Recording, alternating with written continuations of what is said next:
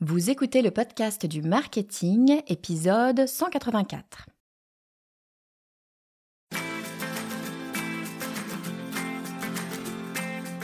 Bonjour et bienvenue. Je suis Estelle Ballot et je suis ravie de vous recevoir sur le podcast du marketing. À chaque épisode, je vous propose d'analyser les techniques marketing qui marchent, pas à pas et très concrètement, pour développer votre activité. J'ai commencé par le regarder de loin, je le trouvais marrant, différent, mais au fond euh, pas si intéressant que ça. Et puis il a commencé à avoir du succès, tout le monde parlait de lui partout, ça devenait un peu énervant. Je le trouvais présomptueux à prendre tout le monde de haut, mais bon, je m'inquiétais pas trop, ce sera un feu de paille, encore un effet de mode, dans quelques mois, tout le monde l'aura oublié. Et puis je l'ai essayé, j'ai détesté pour qu'il se prenne, mais franchement avec son petit sourire narquois de menteur invétéré, non merci, euh, ce genre-là, c'est pas pour moi, je passe mon chemin. Bon mais quand même il a un truc, un je ne sais quoi qui me fait revenir vers lui. Après tout, je l'ai peut-être jugé un peu trop vite, euh, il y a peut-être un peu plus à creuser, à découvrir, alors je suis revenue vers lui, j'ai joué avec lui, j'ai tenté des choses, et je peux pas revenir en arrière, on se connaît à peine, mais je sens déjà tout ce qu'il pourrait devenir et la place qu'il pourrait prendre dans ma vie. Vous l'avez compris bien sûr, c'est de chat GPT dont je parle. Et oui, évidemment, et je suis sûre que vous aussi, vous avez une histoire avec lui, c'est peut-être le tout début. Alors vous ne savez pas encore bien quelle tournure va prendre votre histoire, moi non plus. Du coup, pour nous éclairer, j'ai demandé à un pro de ChatGPT de venir faire les présentations et nous expliquer comment ça marche, ce qu'on peut en attendre et où il faudra se méfier. Ce pro, c'est Ludovic Salen, dont vous connaissez peut-être déjà d'ailleurs la chaîne YouTube qui est spécialisée sur l'IA et qui cartonne évidemment. Je vous propose d'accueillir tout de suite Ludovic Salen. Bonjour Ludovic, bienvenue sur le podcast du marketing. Salut Estelle, je te remercie pour l'invitation. Écoute, je suis ultra contente euh, que tu sois là aujourd'hui. On n'arrête pas de se croiser euh, sur les internets et on n'avait jamais eu l'occasion de, discuter. Donc, écoute, je suis vraiment super, euh, super heureuse de t'avoir sur le podcast aujourd'hui. Eh ben moi aussi, je suis content. C'est vrai que bah, je te suis, je regarde ce que tu fais et je suis inscrit à ta newsletter. Je vois passer des choses et c'est vrai qu'on n'a jamais pris le temps d'échanger, donc c'est l'occasion de le faire avec tes auditeurs en plus. Trop bien, trop bien. Surtout qu'aujourd'hui, on va parler du sujet euh, du moment, du sujet dont on nous rabâche les oreilles, dont on entend parler partout. Et en même temps, c'est le sujet où l'immense majorité des gens comprennent pas grand-chose. Donc je me suis dit que j'allais aller chercher la personne qui s'y connaît euh, sur ce sujet. Évidemment, on parle d'intelligence artificielle. Et Ludovic, toi, tu es à fond sur l'intelligence artificielle depuis des mois, voire maintenant en fait des années. On en discutait euh, en off juste avant.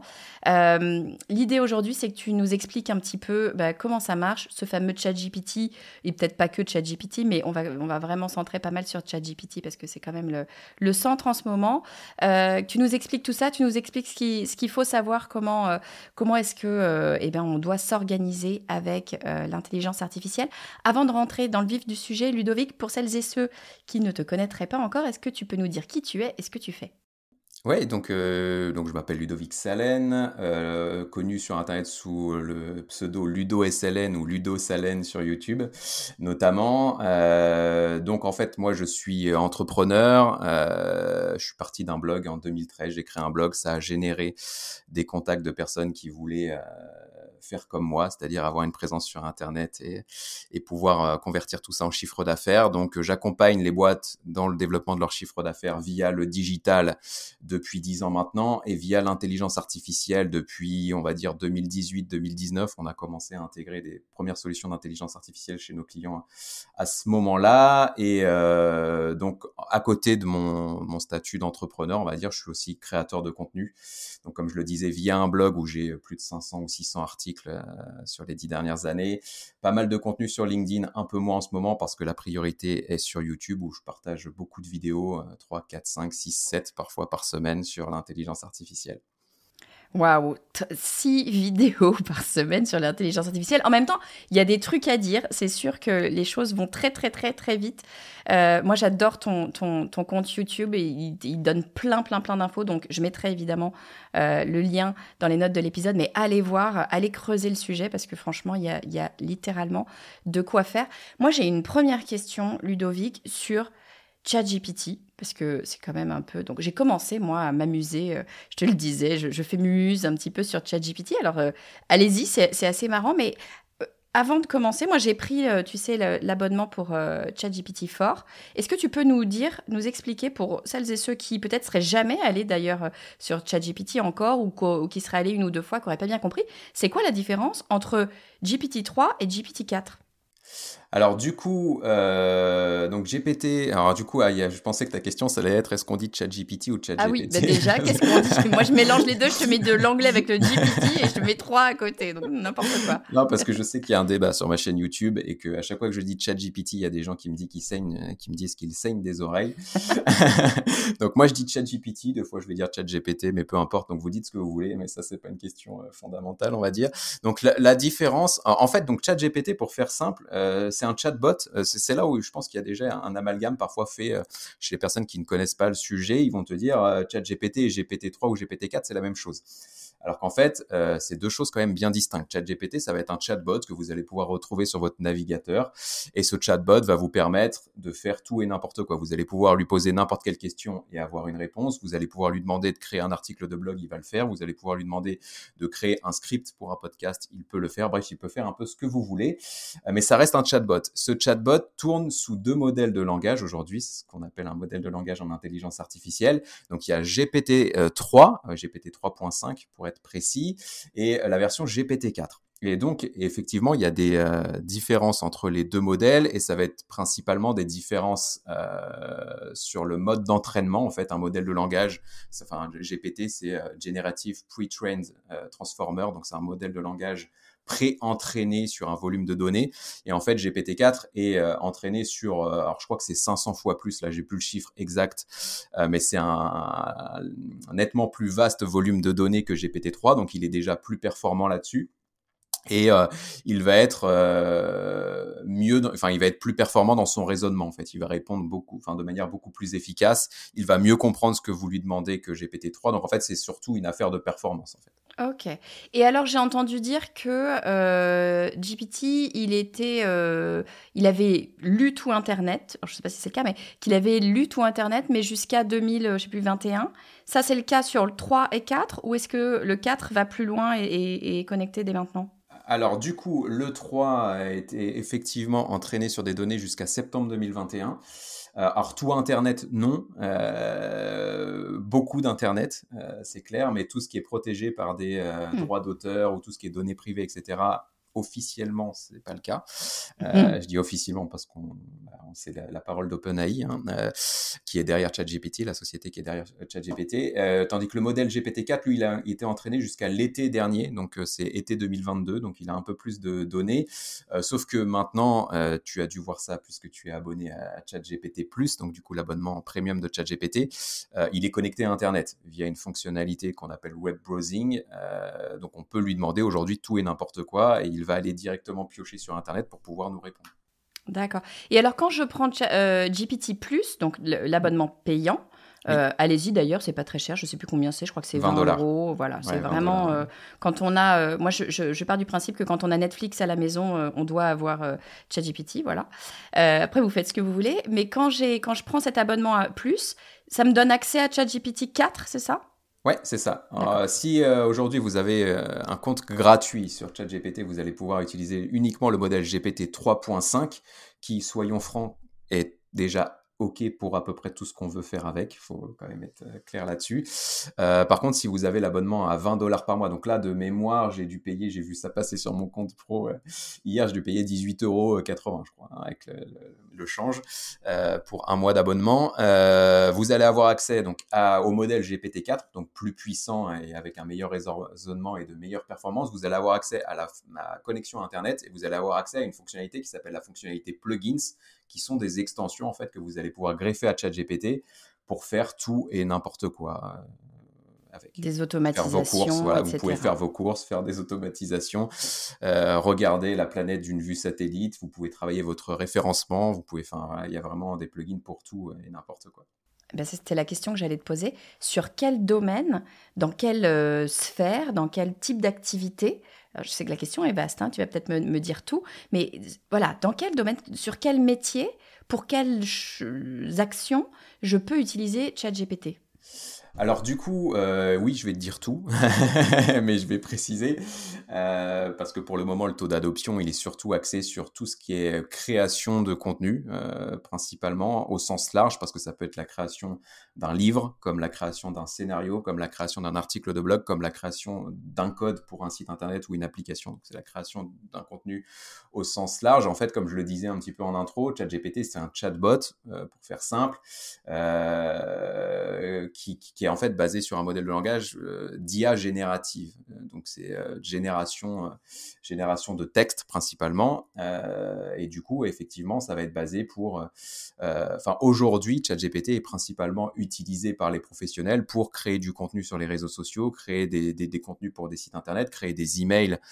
que ce soit des emails de newsletter, des emails de prospection, ça va être ouais, créé pour, enfin, utilisé pour rédiger des livres blancs, rédiger des livres tout court, faire des, supports de présentation pour un sujet X ou Y, voilà, ce genre, ce, genre, ce genre de choses. On peut développer des applications avec ChatGPT, on peut créer des sites internet avec ChatGPT, et je l'ai fait, ça marche plutôt pas mal.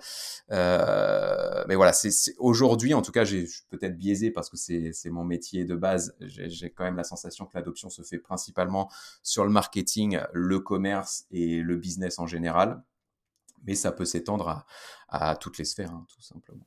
Ouais, c'est qu'une question de, de trouver les, les, utilisations, les opportunités, et c'est à nous, en fait, de, de créer ce modèle-là. Autant, c'est logique, autant euh, ChatGPT sait faire plein de trucs, autant tant que tu lui demandes pas, bah, il va pas le faire. Donc, c'est à nous de, de, savoir quoi lui demander, c'est ça Et déjà, donc, faut savoir quoi lui demander, faut savoir comment lui demander, euh, parce que c'est un vrai sujet. Aujourd'hui, on peut euh, demander à ChatGPT de rédiger un contrat un contrat légal, que ce soit, je sais pas, pour la vente d'une maison, que ce soit pour embaucher un salarié, etc.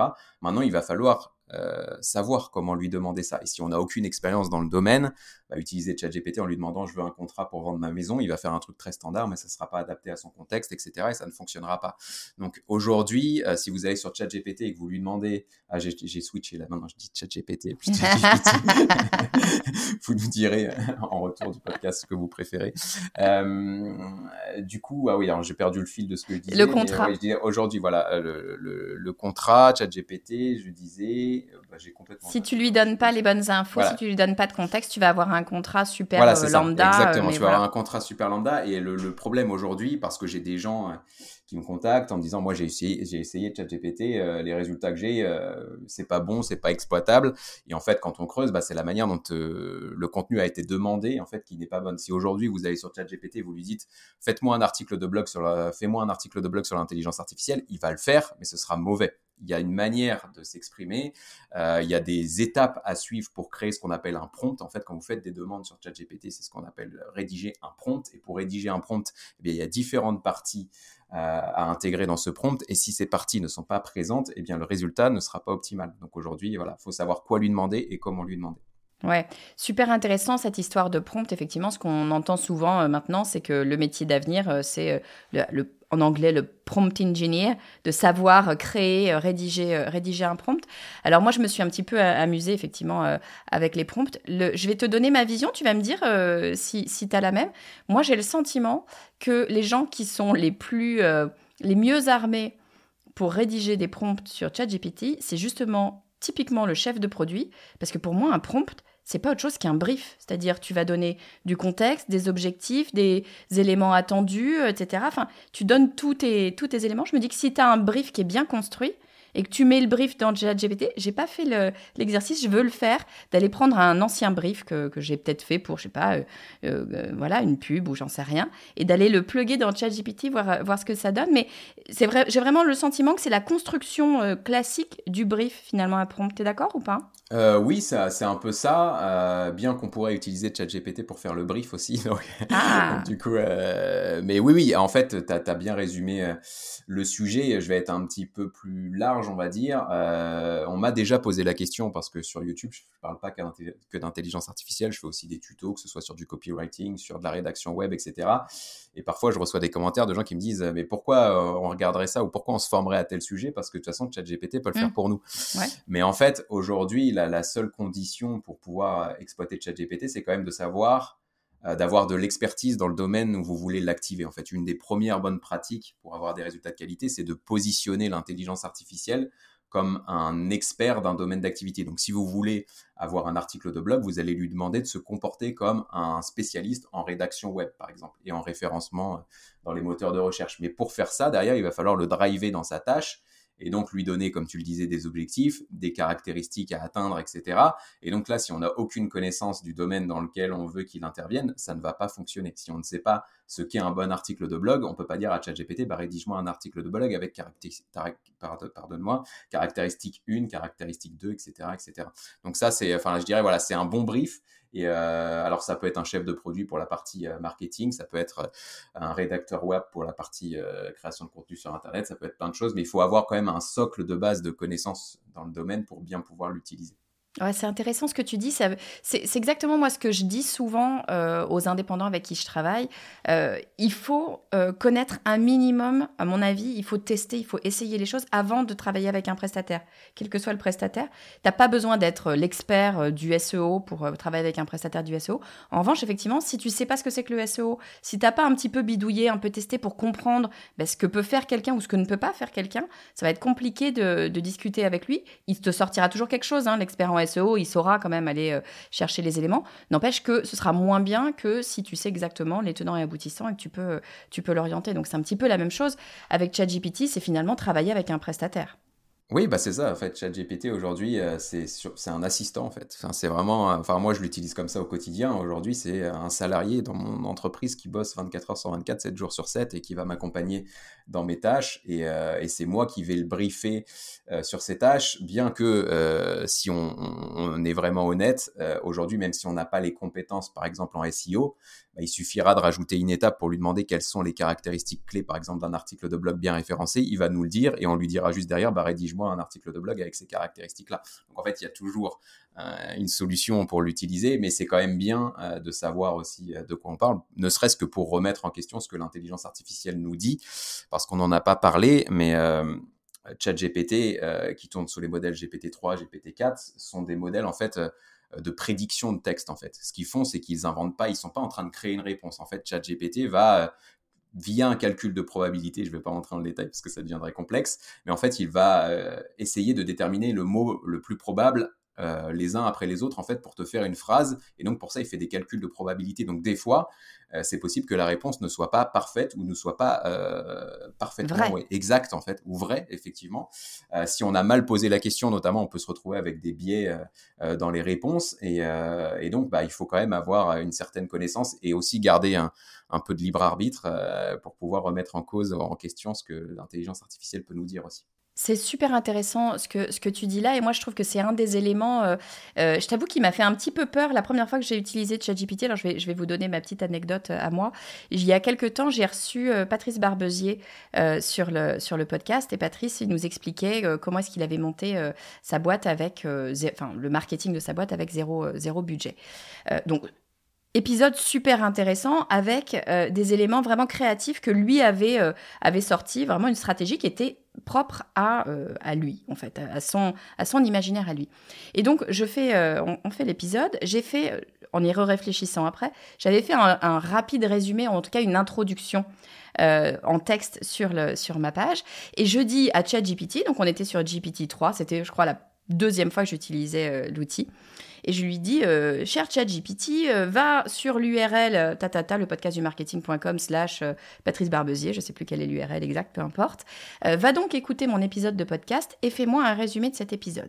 Et alors là, j'ai été mais ultra surprise.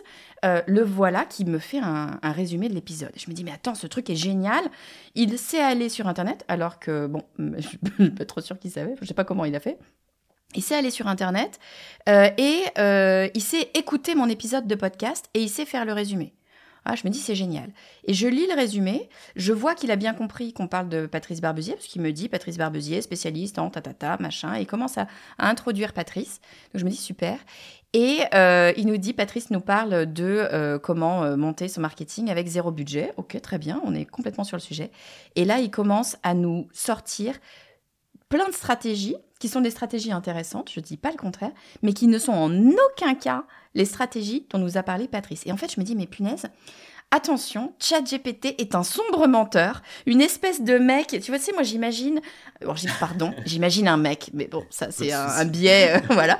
Mais j'imagine, tu sais, le mec super sûr de lui, un peu agaçant, tu sais, avec un sourire narquois, qui te regarde un peu de haut, genre ma cocotte, je sais tout, et qui te raconte, mais des foutaises comme pas possible, avec un aplomb euh, dingue. Et je me dis, mais oh, ce type-là, je le déteste. C'est typiquement le genre de personne qui vraiment qui me hérisse le poil. Et, et donc j'ai refermé ChatGPT en disant ce truc est intelligent, mais ce truc est dangereux parce qu'il raconte n'importe quoi. En fait, ce que je comprends a posteriori, c'est que c'est pas qu'il raconte n'importe quoi, c'est que c'est ce que tu disais, c'est un système probabiliste. Donc lui, il a vu que je lui parlais de Patrice Barbezier.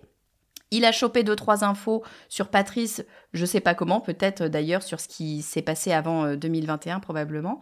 Et puis après, il a dit, bon, bah, je lui avais dit que l'épisode parlait de comment, euh, comment euh, traiter sa stratégie marketing avec zéro budget, et il m'a sorti les trucs les plus classiques finalement qui, qui existent. Ma question derrière, c'est s'il fait ça. Bon, d'abord, c'est vachement intéressant de savoir ça parce que ça veut dire que il faut systématiquement aller regarder ce que nous sort ChatGPT et aller vérifier l'information. Attention, il faut un petit peu se transformer en journaliste et aller checker la véracité des faits, c'est ça? Alors systématiquement, je dirais non. Euh, sans, enfin, faut pas tomber non plus dans l'extrême. En fait, ce qui s'est passé, euh, tu as bien résumé en fait ce qui s'est passé. Euh, ChatGPT 3, lui, n'est pas connecté à Internet. Donc en fait, ce qu'il a fait, c'est qu'il a pris ton URL, il a regardé les mots qu'il y avait dedans, et à partir de là, il a fait effectivement une réponse sous forme de prédiction en disant, bah ok, cette personne-là, elle a, dans mon volume de données, on parlait de, 2021 tout à l'heure, bah, j'ai des informations euh, sur Patrice. Euh, il a effectivement déjà communiqué sur comment faire un marketing avec zéro budget. Dedans, euh, bah, il a peut-être dit A, B, C, donc ça, je vais le remettre. Mais après, je vais continuer ma prédiction en disant bah, comment on fait du marketing sans budget? Bah, on fait comme ça, comme ça, comme ça. Et après, il est parti en, en vrille, entre guillemets. Aujourd'hui, avec GPT-4 et notamment la fonctionnalité plugins, tu as vraiment la possibilité de connecter ChatGPT à Internet. Et donc là, pour le coup, moi, je l'utilise quand même assez régulièrement comme ça et je le fais dans des vidéos YouTube notamment pour, pour synthétiser des informations. Il est capable, si tu lui donnes euh, un lien de vidéo YouTube par exemple et que tu lui euh, tu utilises un plugin notamment qui s'appelle Vox Script, il y en a plusieurs mais celui-là fonctionne plutôt pas mal, il va retranscrire la vidéo, il va être capable, là il, serait capable de, de, de, consulter ton podcast, de, de, retranscrire le podcast en version texte et de répondre à tes questions à partir de là.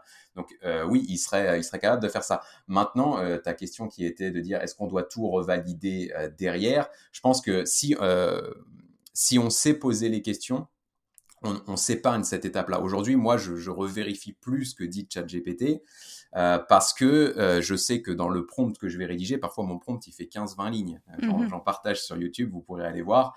J'ai des prompts, ouais, ils font 15-20 lignes. Je m'assure en rédigeant ce prompt de cette manière-là que la réponse, elle sera juste derrière.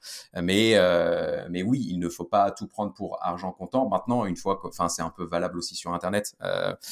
Euh, si tu aujourd'hui tu, vas sur Google et tu tapes les symptômes que tu as, bah, tu vas repartir avec un cancer parce que c'est le premier truc qui arrive sur Google, parce que c'est ce qui fait le plus de visites, donc c'est ce qui génère le plus d'autorité sur euh, le moteur de recherche, donc c'est les, résultats les mieux classés dans les résultats de recherche. Si tu tapes tes symptômes aujourd'hui dans le chat GPT, tu vois, pour reprendre un petit peu euh, l'avantage de l'inconvénient qu'on est en train de décrire, bah en fait, tu vas pas repartir avec un cancer. Il va te dire la plus forte probabilité, c'est que tu aies une rhinite, parce que c'est ça que tu as quand tu as le nez qui coule et que tu as mal à la tête.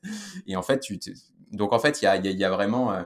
C'est comme tout en fait. Enfin, ce que je dis, c'est vrai dans mes vidéos YouTube, souvent je dis euh, une des qualités principales euh, bah, qu'il faudra avoir avec l'ère de l'intelligence artificielle, c'est garder son libre arbitre, c'est juste se dire bon bah ok, c'est pas parce que c'est écrit que c'est vrai, mais ça, c'est valable si tu allumes la télé aussi, j'ai envie de dire. Euh, euh, mais voilà, faut pas tomber non plus dans l'extrême. Euh, sur GPT-3, ça arrive bien plus souvent parce que bah, des personnes pensent qu'il peut lire du contenu sur Internet alors que c'est pas le cas. Parce qu'il est aussi moins bon en raisonnement que, que, que, que, GPT-3. mais avec GPT-4, maintenant, les erreurs, enfin, tu vois, moi, je me souviens, ma première expérience avec ChatGPT, j'étais tombé sur un post sur Twitter où c'était écrit comment on fait pour ramasser des œufs de vache? Et du coup, ChatGPT avait répondu bah, tu vas dans les tables, tu fouilles dans le foin, tu ramasses des œufs, tu les mets dans un panier, etc. Sauf que les vaches, à moins qu'on met menti, ça ne pond pas des œufs. Ça, c'était à l'époque. Maintenant, si tu tapes comment ramasser des œufs de vache sur ChatGPT, il va plus te répondre ça parce qu'il a appris et donc maintenant, il sait répondre à la question, mais avec GPT-4, ça, il n'y a aucune chance que ça arrive. Maintenant, tu peux essayer de le tromper, etc.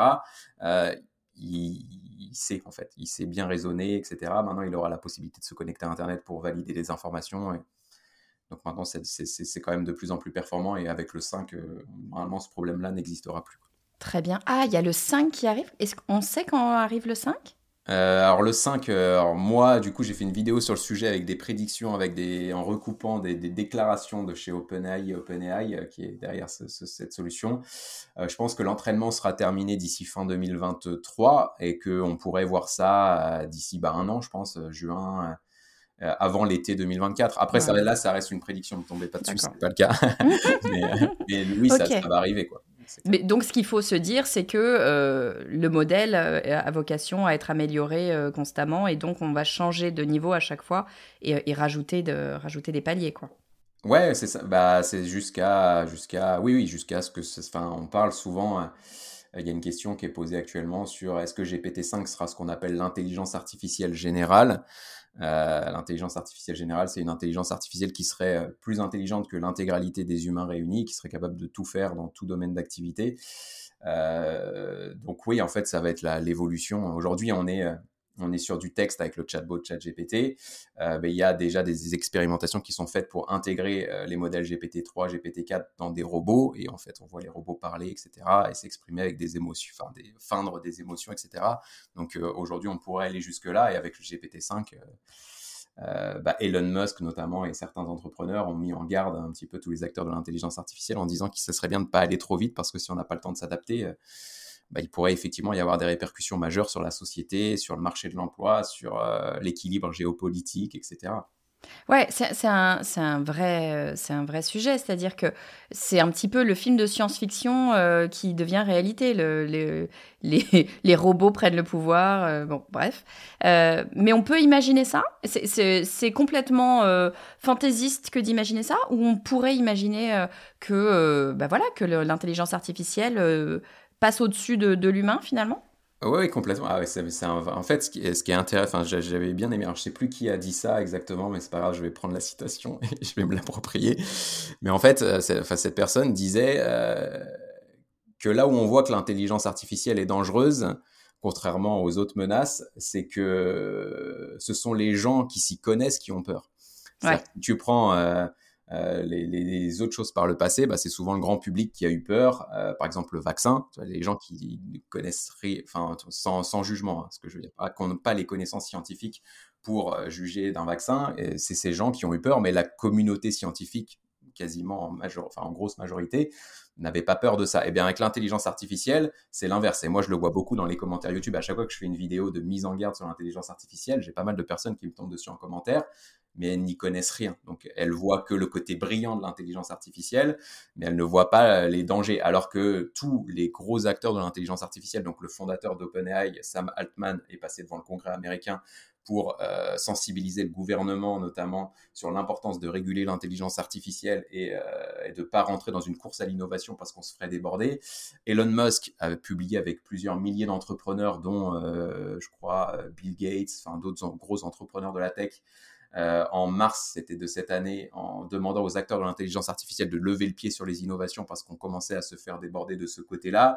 Il y a l'Union européenne qui a signé, approuvé la semaine dernière un document qui s'appelle l'AI Act, donc Artificial Intelligence Act, pour réguler l'intelligence artificielle. Et donc l'Union européenne est le, la première institution à, prendre les devants sur la régulation de l'intelligence artificielle, c'est important. Alors oui, on peut tomber dans des extrêmes. On pourrait partir dans un scénario où l'intelligence artificielle prend le prend le pas sur l'humanité et qu'en fait, euh, ces objectifs, en fait, dans l'intelligence artificielle, il y a un enjeu qui s'appelle l'alignement. C'est-à-dire que ton intelligence artificielle, ses objectifs doivent être vraiment alignés avec les objectifs de l'humanité. Le problème, c'est l'interprétation que l'humain va en faire ou que l'intelligence artificielle va en faire. Et des fois, bah, il peut y avoir un désalignement et ça peut causer des problèmes. Si euh, par exemple, l'objectif de l'intelligence artificielle, c'est de sauver la planète.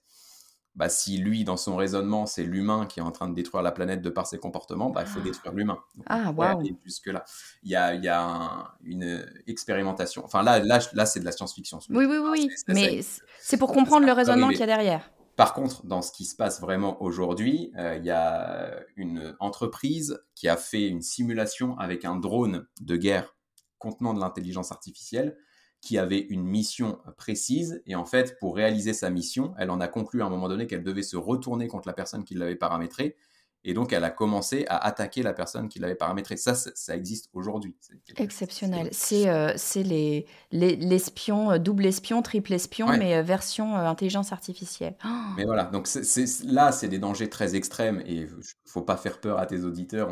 On n'en est pas là du tout et, c'est pour ça qu'il faut commencer à encadrer les choses et, bien se former et que les gens qui, qui utilisent l'intelligence artificielle soient formés parce qu'il y a plein de gens aujourd'hui qui intègrent de, de l'IA dans des applications mais qui savent pas comment l'IA fonctionne et ça a donné un suicide, notamment en Belgique.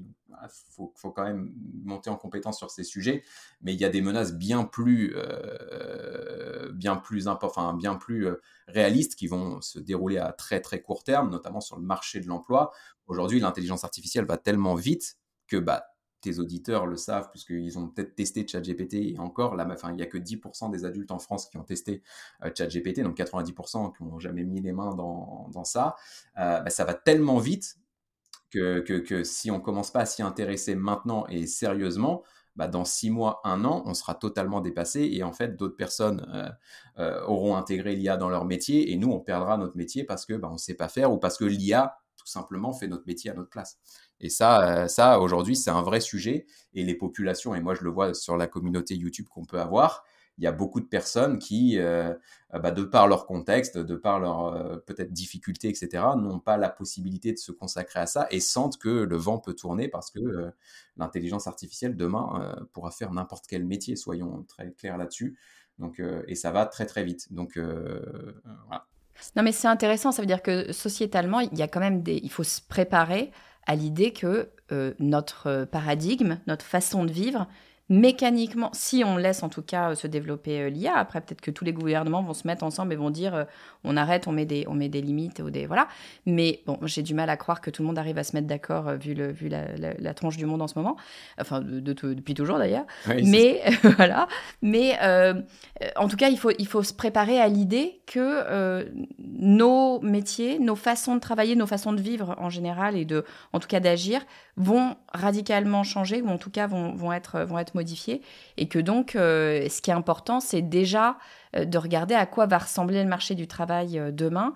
Est-ce que notre métier existera toujours et se préparer? Moi je pense qu'il y a une qualité ultra importante à avoir en ce moment et pour les années à venir c'est une certaine faculté d'adaptation et de résilience. Parce que de toute façon les choses vont changer. Et si on n'est pas capable de se dire il faut que j'aille avec le changement quel que soit le changement, ben on, va rester sur le bord de la route.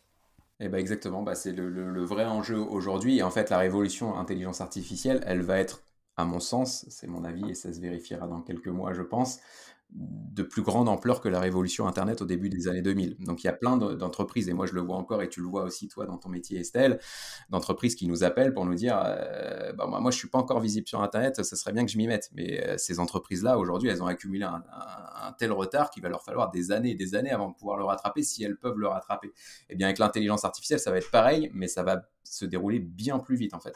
Et c'est là où effectivement ça, ça peut être dangereux, et on est vraiment dans cet enjeu du changement, euh, la courbe du changement avec ces quatre étapes. Donc il y a la, phase de déni où on se dit non, l'intelligence artificielle c'est une mode, comme Internet c'était une mode, etc. Ça sert juste pour les geeks et puis, euh, et puis il va rien se passer. Donc ça c'est la phase de déni. Ensuite il y a des personnes qui sont déjà intéressées au sujet qui vont rentrer dans la phase de remise en question, euh, est-ce que je vais réussir à en faire quelque chose? Est-ce que je vais réussir à l'intégrer dans mon métier? Est-ce que mon métier va disparaître? Et s'il disparaît, est-ce que je vais m'en sortir, etc. Donc ces gens ont principalement peur parce qu'elles manquent de compétences et il faut monter en compétences pour pouvoir se rassurer. Et une fois qu'on a passé ces deux étapes un peu désagréables de déni, de remise en question, là on rentre dans des phases de remobilisation et d'engagement où en fait on comprend que bah oui, le monde, euh, bah, qu'on le veuille ou non, il va changer, et que oui, il y aura des inconvénients à ça, mais qu'il y aura des opportunités. Et c'est la conclusion que j'essaye toujours de faire dans mes vidéos YouTube, euh, en disant que bah, j'essaye, enfin, je, fais en sorte de donner les clés euh, aux personnes qui me regardent pour qu'elles puissent profiter des opportunités que va générer l'intelligence artificielle par expérience, et dans l'histoire, ça s'est toujours avéré vrai, ce que je vais dire là, c'est qu'une innovation a détruit des emplois, oui, mais elle en a toujours créé plus qu'elle en a détruit. Est-ce qu'avec l'intelligence artificielle, ce sera le cas ou pas, je suis plus mesuré parce que l'intelligence artificielle va quand même faire pas mal de dégâts là-dessus. Je pense que le changement de paradigme que tu évoquais tout à l'heure, il va être euh, important et je pense que nos politiques devraient en prendre déjà la mesure et commencer déjà à réfléchir à des plans d'après euh, la société telle qu'on la connaît aujourd'hui, mais ça, ça reste euh, de mon avis. Mais ouais, aujourd'hui, il faut, il faut se former, il faut monter en compétences. Et non, l'intelligence artificielle, ce n'est pas qu'une mode. Peut-être que ChatGPT en est une. Ça, c'est probable. Euh, tout le monde pense que IA et ChatGPT, c'est la même chose, alors que l'IA, comme je te disais en introduction, genre, moi j'en fais depuis 2017-2018. Euh, ChatGPT, ce que fait ChatGPT aujourd'hui, je le faisais via d'autres outils il y a 2-3 ans C'est qu'un outil, euh, ChatGPT, c'est qu'un outil pour l'intelligence artificielle. C'est votre premier pas, ce que je dis, et ce que je dis souvent dans la formation hein, euh, que je propose, euh, formation en ligne sur ChatGPT, euh, je dis vous allez mettre votre premier pas dans l'intelligence artificielle, vous allez comprendre les enjeux, vous allez monter en compétence sur comment faire un prompt, notamment comment exploiter l'IA pour faire des actions. Mais derrière, vous allez vous retrouver face à un champ des possibles énorme. Et en fait, les opportunités, elles sont vraiment là.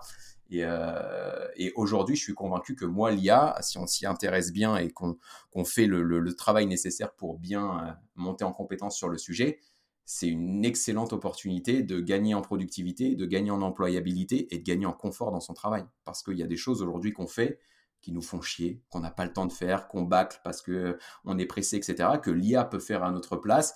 Il y a des choses qui nous stressent que l'IA pourrait faire à notre place. Et, euh, et ça, il suffit juste de se poser, de prendre une feuille, de dire qu'est-ce qui m'ennuie aujourd'hui dans mon travail, c'est tout ça. Qu'est-ce qui me demande trop de temps, c'est tout ça. Qu'est-ce que euh, j'ai pas envie de faire, bah, c'est tout ça. Et en fait, demander à ChatGPT comment il peut le faire ou demander à, d'autres outils d'intelligence artificielle, parce qu'il y en a des milliers et des milliers, et vous allez avoir une solution pour l'automatiser ou le faire à votre place.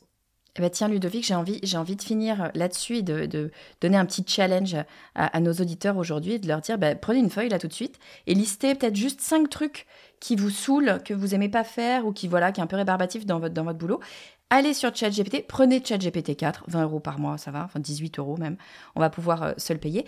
Allez-y, testez et regardez avec ChatGPT ce qu'il peut vous proposer. Euh, amusez-vous, testez, commencez, commencez par faire ça. Ça peut être une première clé d'entrée pour celles et ceux qui l'ont jamais fait. Et puis surtout, ça peut ouvrir un champ des possibles. Euh, puis un truc plutôt sympa, si on peut se, libérer de trucs galères, c'est un, un premier pas. Mais surtout, en fait, ce qu'il faut faire, c'est faire ce premier pas pour passer cette courbe de, euh, du déni et, faire ce premier pas pour découvrir.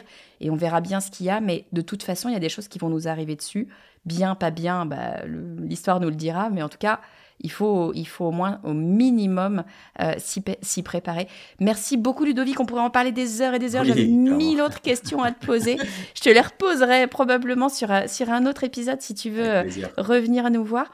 Euh, dis-moi, où est-ce qu'on peut, si on veut te suivre, si on veut t'embêter, si on veut en savoir plus, où est-ce qu'on peut euh, eh ben, te suivre, en savoir plus euh, sur toi, alors, sur ce que tu proposes? Alors, pour me suivre, bah, c'est très simple. YouTube. Aujourd'hui, je fais quasiment que ça en termes de réseau social. comme je le disais, j'essaye de... Alors là, du coup, je suis un peu fatigué. Donc, avec l'été, je vais réduire la fréquence de publication.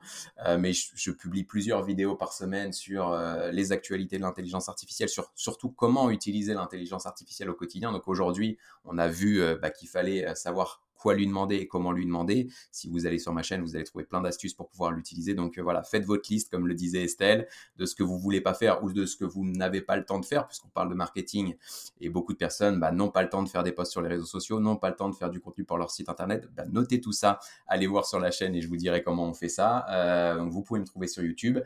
Euh, j'ai une formation qui s'appelle Automatiser ChatGPT, parce que tout ce qu'on dit là, en fait, on peut l'automatiser. Donc on peut aussi faire en sorte que ce soit ChatGPT qui travaille pendant qu'on qu'on dort, pendant qu'on prend un café, ou pendant que moi je te parle, Estelle, et eh bien ChatGPT est en train de me faire des scripts de vidéos, est en train de me faire des articles de blog, etc. Donc on peut faire tout ça. Donc j'ai cette formation euh, que vous retrouverez facilement en tapant formation ChatGPT Ludo, vous allez trouver ça. Je mettrai le lien euh, dans les, dans les notes aussi de toute façon. Et puis si, vous voulez me parler, euh, bah, LinkedIn en fait, j'accepte à peu près toutes les personnes, sauf quand on me démarche un peu trop fort. et sinon voilà, vous me posez n'importe quelle question sur les réseaux sociaux, je répondrai avec plaisir. Eh ben génial. Merci infiniment Ludovic pour toutes ces infos sur ChatGPT et puis euh, bah, allez-y, testez ChatGPT puis vous nous direz euh, ce que vous en avez pensé, euh, si c'est bien, si c'est pas bien et si c'est un, un, sale type avec un regard narquois qui vous regarde de haut vous nous direz. Merci Ludovic. Merci à toi Estelle. Alors Ludovic, merci infiniment de nous avoir partagé tous tes bons conseils sur ChatGPT. Cet épisode pour moi est une pépite parce que eh bien, il a changé ma façon de regarder ChatGPT, ChatGPT, on dit comme on veut. Euh, mais ce qui est sûr, c'est que il faut aller plus loin, il faut aller creuser, il faut aller chercher, il faut euh, se faire sa propre expérience et il faut le faire maintenant parce que les choses vont aller très très très vite. Donc je vous invite, euh, si vous n'avez pas déjà euh, tenté l'aventure ChatGPT, eh bien d'aller tester. Si vous l'avez déjà fait, de continuer, de tester des prompts, d'y aller, de regarder le champ des possibles. Et même si vous avez le sentiment que ça changera rien dans votre boulot, ça changera forcément quelque chose dans votre vie. Ça aura nécessairement un impact à un moment donné de votre vie. Donc allez-y, testez pour savoir, eh bien à quoi ça ressemble, ne serait-ce que ça. Si vous avez aimé cet épisode et si vous voulez soutenir le podcast du marketing, eh bien, je vous propose de vous abonner au podcast sur la plateforme d'écoute que vous utilisez. Tout simplement parce que bah, ça vous permettra euh, d'éviter de louper le prochain épisode, ça c'est une chose, mais aussi ça dit aux algorithmes que euh, le podcast du marketing est intéressant. Donc si vous voulez me soutenir, je suis toute seule à produire le podcast du marketing. Si ça vous plaît et que vous voulez me faire un petit signe, me donner un petit coup de main, abonnez-vous sur la plateforme de votre choix, peu importe, mais abonnez-vous, ça dira aux algorithmes que le podcast du marketing, c'est un podcast à recommander. Je vous dis à très vite.